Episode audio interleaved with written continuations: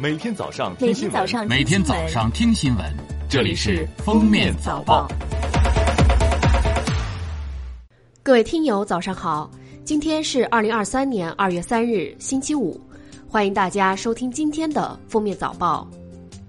首先来听今日要闻。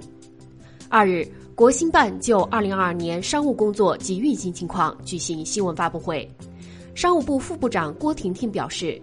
二零二二年全年社会消费品零售总额达到四十四万亿元，与二零二一年基本持平，对外贸易好于预期，全年外贸规模再创历史新高，货物进出口突破了四十万亿元大关，达到四十二点一万亿元，增长百分之七点七。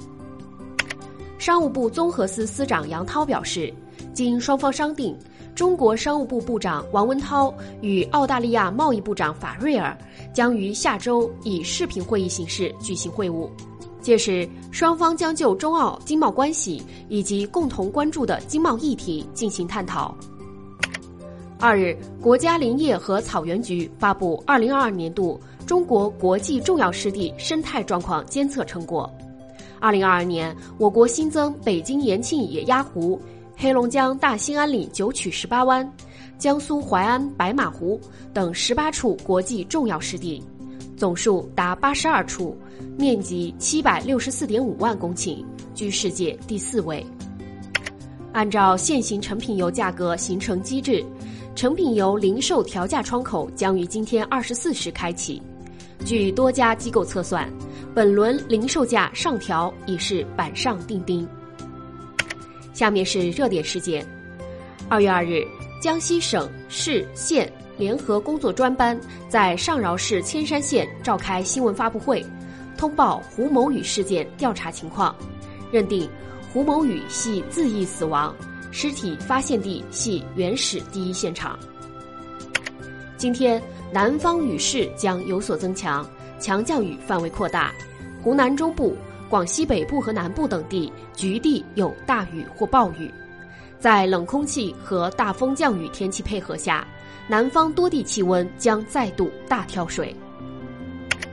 二月四日和二月五日，我们将分别迎来立春节气和正月十五元宵节，这两个节令紧相连，可谓喜上加喜。据了解，这种有趣的巧合在二十一世纪这一百年中仅有六次。为二零零四年、二零二三年、二零四二年、二零六一年、二零八零年和二零九九年。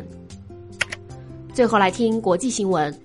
当地时间二月一日，美国总统拜登与美国众议院议长凯文·麦卡锡首次会面，进行了长达一个多小时的会谈，主要围绕白宫债务上限问题。